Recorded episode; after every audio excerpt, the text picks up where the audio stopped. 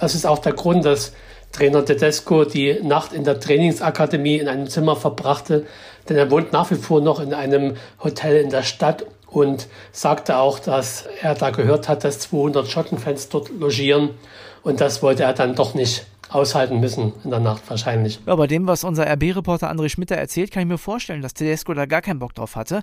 Wird ein heißer Tanz in der Red Bull Arena nachher. 7000 Schottenfans werden erwartet. Na klar, geht auch um einiges. Schließlich haben wir das Halbfinale mittlerweile in der Europa League. Das andere bestreitet die Eintracht in London bei West Ham jetzt im Hinspiel und da werden es wohl nicht ganz so viele Frankfurter, also zumindest nicht im Stadion. Beide Spiele natürlich Thema heute in Stammplatz. Außerdem geht es um den FC Bayern. Die haben schon wieder einen von Ajax an der Angel und der Berater von Lewandowski kommt geflogen. Na, da sind wir mal gespannt. Ich bin André Albers. Stammplatz. Dein täglicher Fußballstart in den Tag.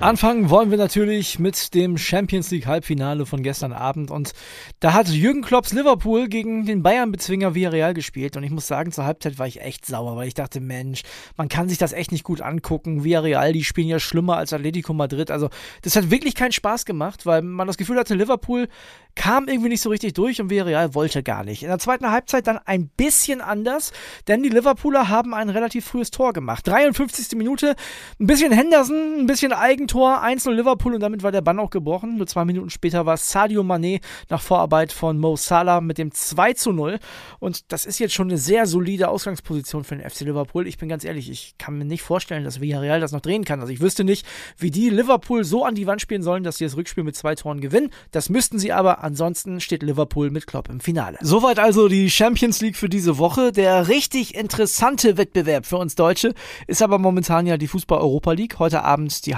Halbfinalspiele und zwei deutsche Mannschaften sind noch drin. Eintracht Frankfurt und RB Leipzig. Ich spreche jetzt drüber mit unserem internationalen Experten Kali Unterberg. Kali, ich würde sagen, wir fangen einfach mal an mit dem größeren Favoriten heute Abend. Und das ist mit Sicherheit RB Leipzig. Die sollten das machen gegen die Glasgow Rangers, oder? Ja gut, alles andere, ähm, da würde ich sagen, ist Dose leer. Also wenn die das nicht äh, gewuppt kriegen, bei aller Liebe. Ja, jetzt weiß ich, alle Fußballexperten wissen, die Rangers haben Borussia Dortmund rausgehauen, aber bei aller Liebe. Also das lag mehr an Dortmund als an den Rangers.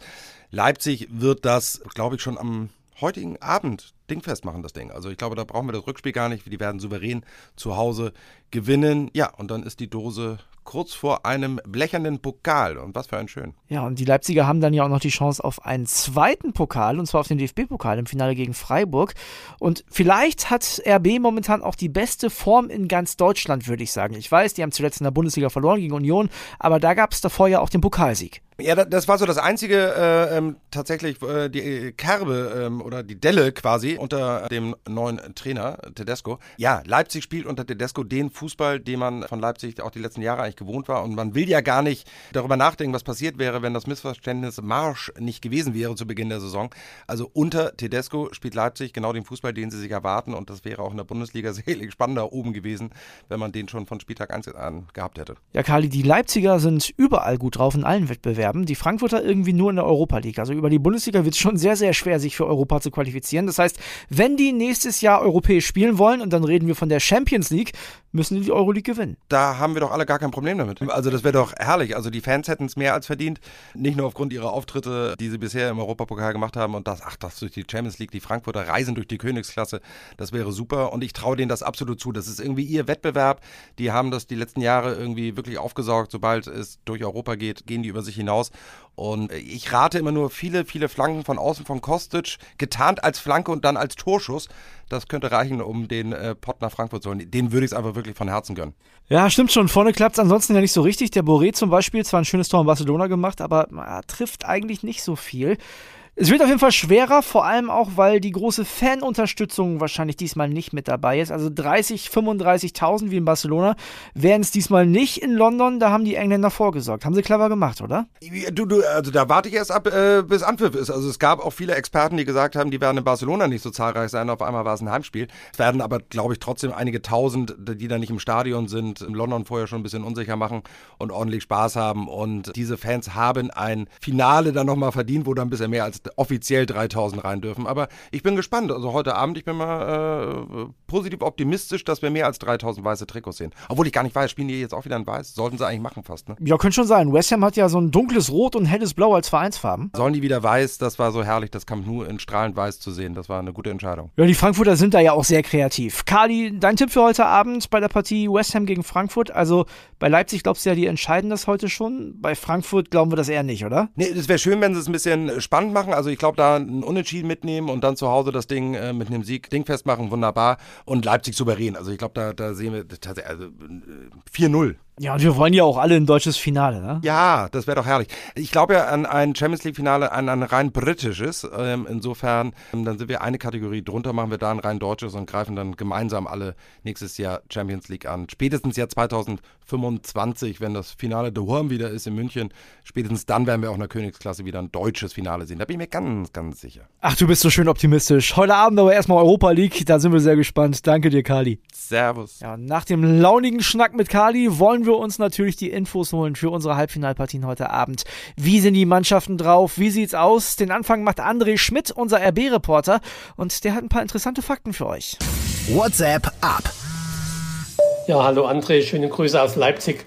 Die Glasgow Rangers sind am Abend die letzte Hürde auf dem Weg ins Europapokalfinale. Und das soll auf jeden Fall erreicht werden. Das ist das Ziel von Trainer Domenico Tedesco, der sagt, er will unbedingt dieses zweite Finale das erste Endspiel wurde ja bereits erreicht, das DFB-Pokalfinale am 21. Mai gegen Freiburg. Und nun will RB natürlich auch gern drei Tage zuvor das Finale der Europa League in Sevilla bestreiten. Es wird gehörig was los sein. Das Stadion ist ausverkauft mit 43.000 Fans. Allein 7.000 werden aus Schottland erwartet. Die werden natürlich vorher in der Stadt schon ordentlich Rabatz machen.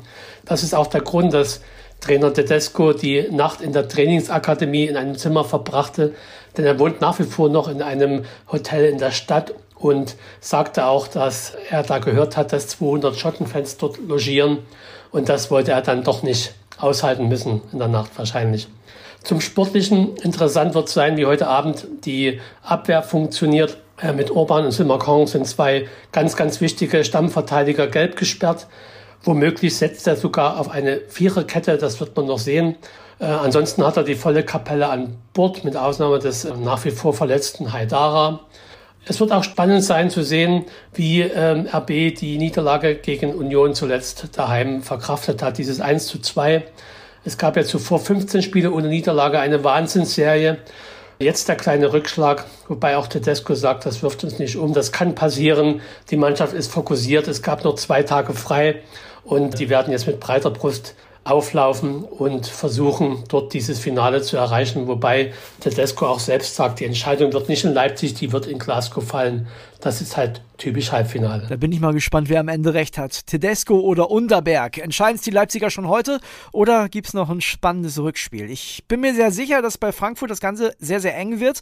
Und wie die Eintracht sich auf das Spiel vorbereitet und was da die letzten Infos vor der Partie heute Abend sind, verrät unser Frankfurt-Reporter Roman Unger. Hallo André Roman hier, ich grüße dich aus London.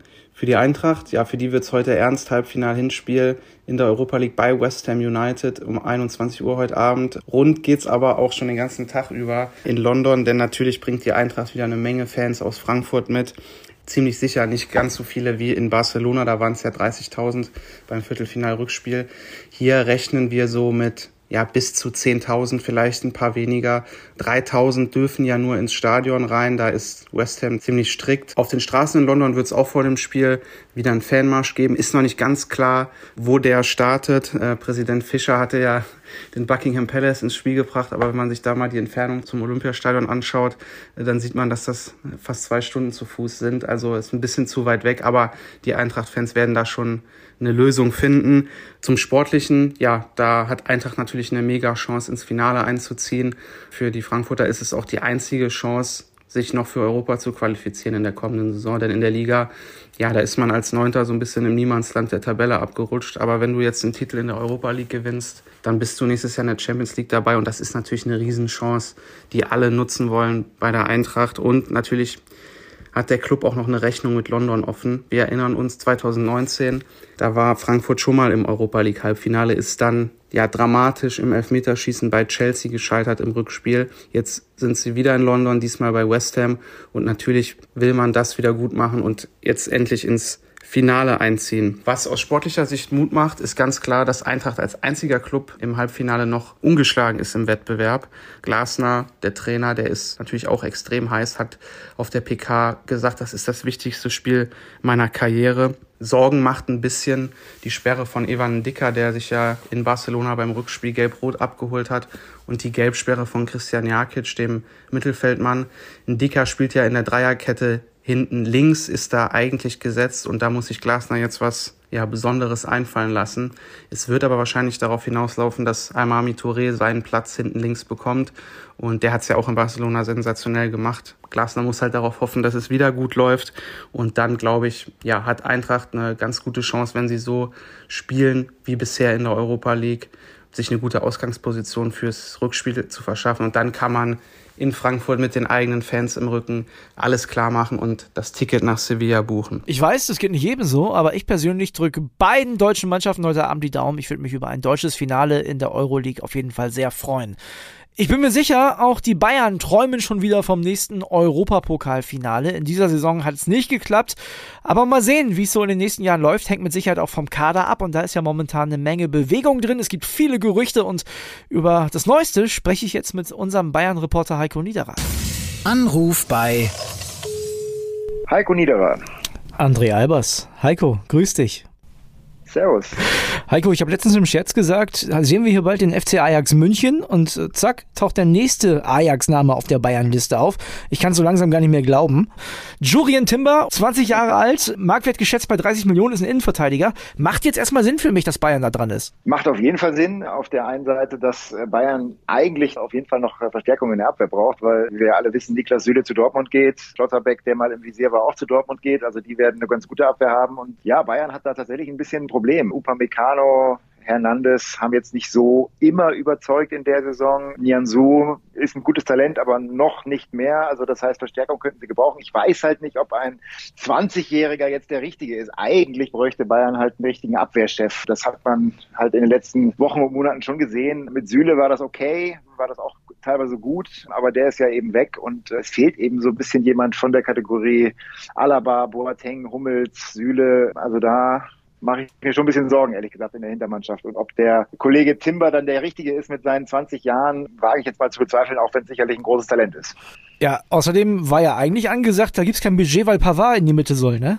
Genau, das ist das andere Problem. Eigentlich hat äh, Bayern in der Innenverteidigung jetzt nicht mehr geplant, wahnsinnig viel Geld auszugeben, sondern man plant damit Pavard eher in der Innenverteidigung und will dann ja, äh, da sind wir wieder beim Thema Ajax, Masraoui für rechts holen. Da ist man ja auch schon recht weit. Also das ist dann eher so ein bisschen eine Umschichtung, was das System angeht. Und da sieht man sich dann gut aufgestellt. Wie gesagt, ich wage das mal zu bezweifeln. Ich glaube, die Abwehr ist immer noch eine, eine Baustelle. Vielleicht sollte man sich nochmal neu überlegen, ob man da doch noch Budget frei macht, um in der Abwehr was zu tun. Ja, wer weiß, vielleicht kommt ja auch Erling Haaland und der hat beim Treffen mit Brazzo gesagt, du Hassan, ganz ehrlich, mach mal 20 Millionen weniger, da holen wir noch einen Innenverteidiger. So wird es ganz sicher gelaufen sein. Sollte an Haaland auch nur der Hauch von Wahrheit dran sein, hat Bayern, glaube ich, danach gar kein Budget mehr für irgendwas, ehrlich gesagt. Die haben Ajax angerufen, wir kaufen doch nicht eure halbe Mannschaft. ja, genau. Ähm, nee, aber mal im Ernst, also so ein Treffen macht man ja eigentlich nicht, wenn eh klar ist, dass man den nicht bezahlen kann, oder? Dann ist es ja Quatsch. Naja, es war ja schon, es ist ja schon ein bisschen her, das Treffen. Ne? Es war ja Anfang März. Das war, glaube ich, schon noch die Phase, wo Bayern einfach mal abklopfen wollte, wie, wie sind die Dimensionen und glaube, man hat dann relativ schnell gemerkt, dass das eben Dimensionen sind, in die man nicht einsteigen möchte oder kann. Das hat ja auch Oliver Kahn ein paar Wochen später gesagt, dass das Gesamtpaket eigentlich ja unvorstellbar ist für Bayern. Wir reden da ja, eben, wenn man alles zusammennimmt mit Ablöse, Provisionen und Gehalt, immer von so einem ja, knapp 350 Millionen Paket oder so. Und das ist für Bayern, glaube ich, sehr, sehr, sehr schwer zu stemmen. Äh, deswegen, das Treffen gab es wohl und man hat sich da mal ausgetauscht, aber ich denke, das ist kein heißes Thema mehr. Auch wenn es sicherlich spannend wäre für die Bundesliga, wenn Haaland bleiben würde. Absolut. Ich meine, gut, wenn es der Haaland nicht ist, der gesagt hat, hier habt ihr noch Geld für Timber, dann vielleicht äh, Pinja Zahavi. Ist ja eigentlich schon da? Der wollte ja jetzt vorbeikommen, ne? Ja, er soll in diesen Tagen äh, nach München kommen zu den Gesprächen, die natürlich mit Spannung erwartet werden. Da wird dann ja endlich vielleicht mal konkret darüber geredet, wie es bei Lewandowski weitergeht. Er ist noch nicht da, aber soll nicht mehr lange dauern und wir sind alle sehr gespannt. Glaubst du, dass der Zahavi und vor allem ja auch Robert Lewandowski nochmal so richtig sauer sind, wenn die so eine Schlagzeile lesen, dass es ein Treffen mit dem Haaland gab oder wusste der sowas schon? Das kann schon durchaus sein, dass ihn das nochmal ansäuert, weil dieses ganze Haaland-Thema natürlich auch für Lewandowski ein wichtiges Thema ist, was ihn oder beziehungsweise der Lewandowski-Seite schon sauer aufstößt, dass eben da immer ein bisschen kokettiert wurde mit Haaland und das nie so richtig dementiert wurde und auf der anderen Seite eben mit Lewandowski selber noch gar nicht konkret gesprochen wurde. Also der hätte sich, glaube ich, einfach gewünscht, wenn Bayern gesagt hätte, ja, wir fragen den Haaland mal, wir fragen mal nach, was da so ist, aber sei dir mal sicher, Robert, du bist unsere Nummer eins. Ich glaube, das hätte schon fast gereicht, aber man hat halt einfach komplett zu wenig mit ihm gesprochen und das hat ihn verständlicherweise dann auch ein bisschen angenervt, ja. Gut, und jetzt spricht man also in den nächsten Tagen mit ihm und Sahavi. Ich glaube, das wird dann nochmal eine Nummer unangenehmer. Ja, ich glaube, das wird für alle Seiten nicht einfach, muss man sagen. Also die Gehaltsvorstellungen von Lewandowski sind sicherlich nicht kleiner geworden. Äh, wer weiß, ob Pini Zahavi direkt das Barcelona-Angebot mitbringt und auf den Tisch knallt, auch möglich. Und äh, ja, ich weiß auch nicht, was Bayern anzubieten hat. Also es sind sehr offene, offene Gespräche, ob Bayern dann sagt, okay, neuer Vertrag oder ob sie sagen, wir können den nicht mehr bieten und nur ein Jahresvertrag und dann vielleicht sogar Lewandowski den Raum verlässt, man weiß es nicht. Also viele, viele Szenarien sind da denkbar. Also Heiko, lass in den nächsten Tagen dein Handy auf laut, langweilig wird's nicht in München. Ich danke dir. Jawohl, schöne Grüße. Bis dann, ciao, ciao. Ja, das war's auch schon wieder mit Stammplatz. Schaut gerne nochmal rein in unsere Stammplatz Facebook-Gruppe. Da könnt ihr momentan einen Tipp abgeben. Was sagt ihr? Wer gewinnt heute Abend? Leipzig, Frankfurt, beide, keiner. Eure Meinung ist uns wichtig, wisst ihr ja. Und ansonsten würde ich sagen, hören wir uns morgen mit den Analysen zu den Spielen wieder. Und wir schauen aufs große Bundesliga-Wochenende. Also, wird gut. Tschüss, bis morgen. Stammplatz. Dein täglicher Fußballstart in den Tag.